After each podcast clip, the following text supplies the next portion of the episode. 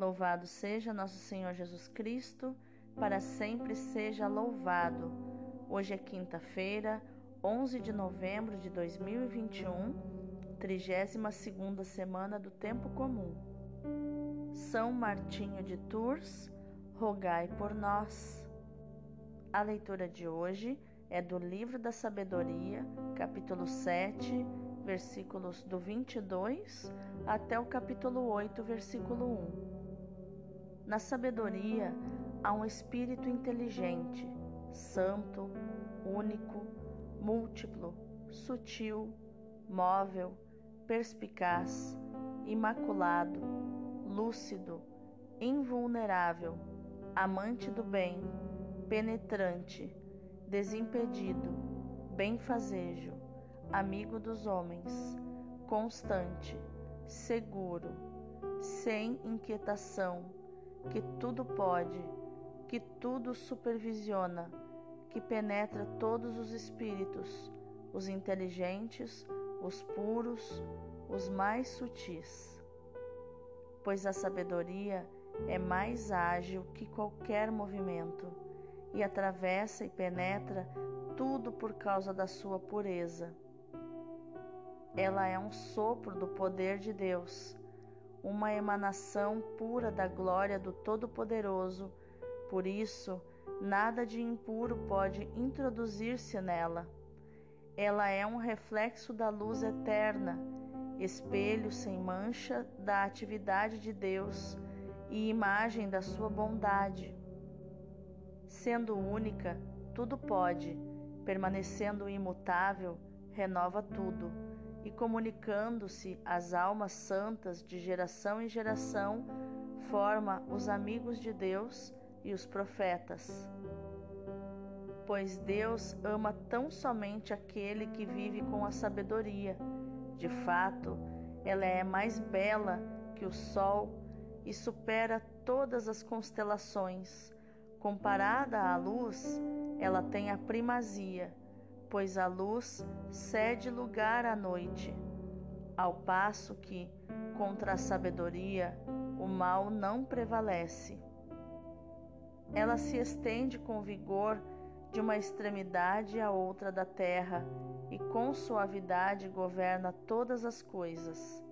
Palavra do Senhor, graças a Deus. O responsório de hoje é o Salmo 118. É eterna, ó Senhor, vossa palavra. É eterna, ó Senhor, vossa palavra. Ela é tão firme e estável quanto o céu. De geração em geração, vossa verdade permanece como a terra que firmastes. Porque mandastes, tudo existe até agora, todas as coisas, ó Senhor, vos obedecem. Vossa palavra, ao revelar-se, me ilumina, ela dá sabedoria aos pequeninos. Fazei brilhar vosso semblante ao vosso servo, e ensinai-me vossas leis e mandamentos. Possa eu viver e para sempre vos louvar, e que me ajudem, ó Senhor, vossos conselhos. É eterna, ó Senhor, vossa palavra. O evangelho de hoje é Lucas capítulo 17, versículos do 20 ao 25. Naquele tempo, os fariseus perguntaram a Jesus sobre o momento em que chegaria o reino de Deus. Jesus respondeu: O reino de Deus não vem ostensivamente, nem se poderá dizer está aqui ou está ali porque o reino de Deus está entre vós. E Jesus disse aos discípulos: Dias virão em que desejareis ver um só dia do Filho do Homem e não podereis ver. As pessoas vos dirão: Ele está ali ou Ele está aqui.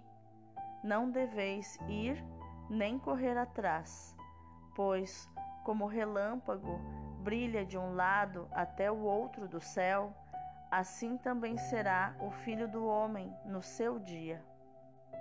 Antes, porém, ele deverá sofrer muito e ser rejeitado por esta geração. Palavra da salvação, glória a vós, Senhor. Então, quais os ensinamentos de inteligência emocional, atitude comportamento estão escondidos nos textos de hoje?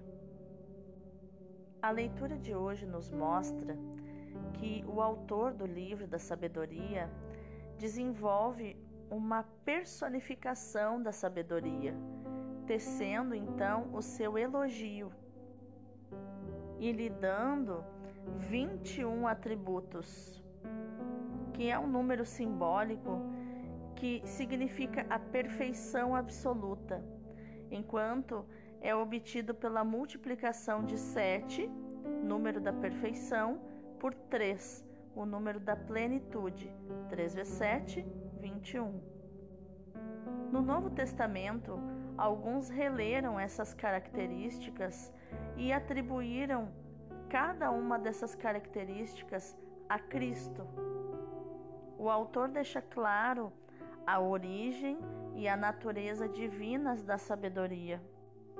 As palavras sopro, emanação, reflexo, elas expressam mesmo que com diferentes nuances, a origem da sabedoria em Deus. Enquanto as palavras espelho e imagem indicam a identidade da natureza da sabedoria. E ele nos diz que a ação da sabedoria é a formação de amigos de Deus e profetas e na criação, renovação e governo de tudo com bondade. O espírito de sabedoria, ele nos comunicará a ação de Cristo, cujo primado na criação será lido com as mesmas funções aqui indicadas. A nossa própria existência, iluminada pelo escândalo da cruz, será apontada como sabedoria de Deus.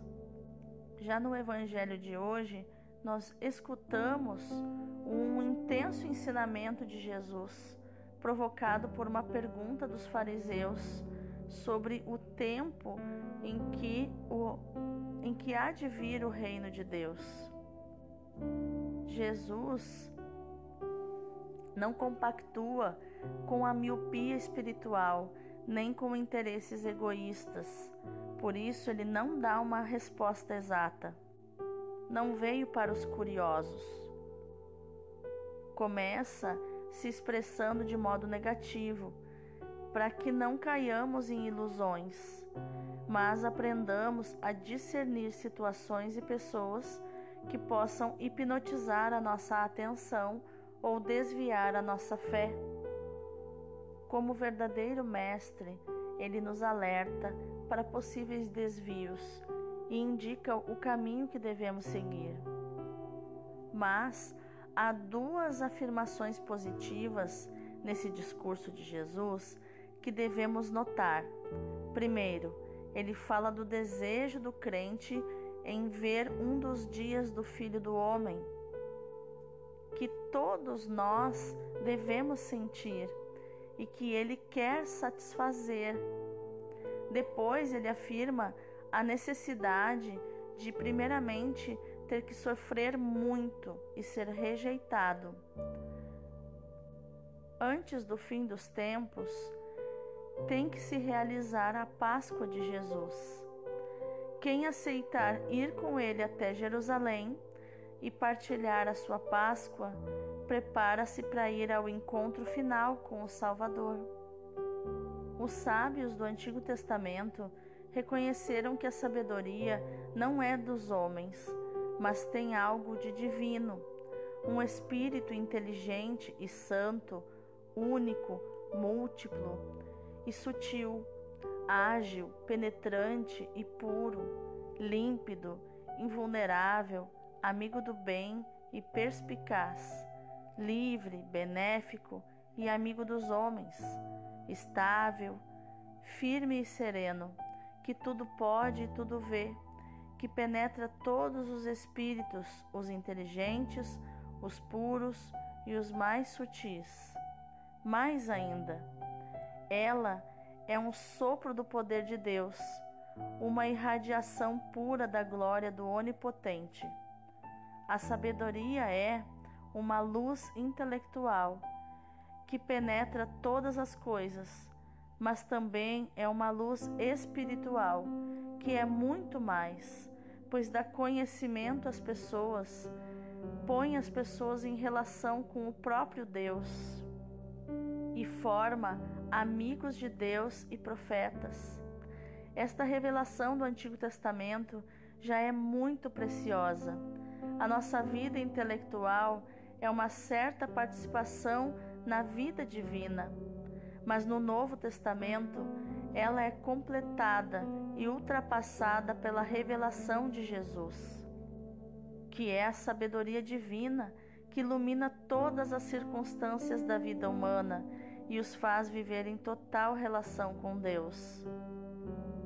A sabedoria não é somente um sopro do poder de Deus, mas, como lemos na carta aos Hebreus, é resplendor da sua glória e imagem fiel da sua substância e que tudo sustenta com a sua palavra. É o Verbo encarnado. Sendo assim, o dom de Deus, o reino de Deus no meio de nós é Jesus. O reino de Deus não vem de maneira ostensiva, o reino de Deus está entre vós. Ele nos diz no versículo 20. É preciso acolher Jesus dentro de nós, cumprindo o seu ardente desejo expresso na oração ao Pai antes da paixão. Eu neles e tu em mim para que eles cheguem à perfeição da unidade, e assim o mundo reconheça que tu me enviaste e que os amaste a eles como a mim. Isso está em João 17, 23. Para reconhecer a luz e o amor de Deus na vida de cada dia, é preciso estar vigilantes. Jesus, que era o reino de Deus em pessoa, aparentemente era um homem como os outros não manifestava habitualmente a sua glória de Filho de Deus. E, eh, e assim, todavia, veio do Pai para nos ensinar o caminho da sabedoria. A sabedoria é Ele mesmo. Vamos orar? Senhor, dai-me esta água de beber, a água da vossa sabedoria, que brota do vosso divino coração como rios de água viva. Eu tenho sede dessa sabedoria, Senhor. Eu a desejo, eu a peço. Dai-me esta sabedoria. Eu quero preparar-me para ela, tanto quanto está em mim, pela pureza do coração e pela vigilância. Quero evitar o pecado venial e a tibieza, que é essa frieza de coração que vos afastam do meu coração. Perdoai-me o passado, ajudai-me no futuro, Senhor. Amém. Que no dia de hoje, meu irmão, minha irmã, você tenha sede da sabedoria de Deus e medite nesse versículo 27 do capítulo 7 de Sabedoria, que diz: A sabedoria forma amigos de Deus e profetas. Se você deseja ser um amigo de Deus e deseja ser um profeta do Senhor, um profeta do Altíssimo, você vai precisar da sabedoria do alto. Deus abençoe o teu dia.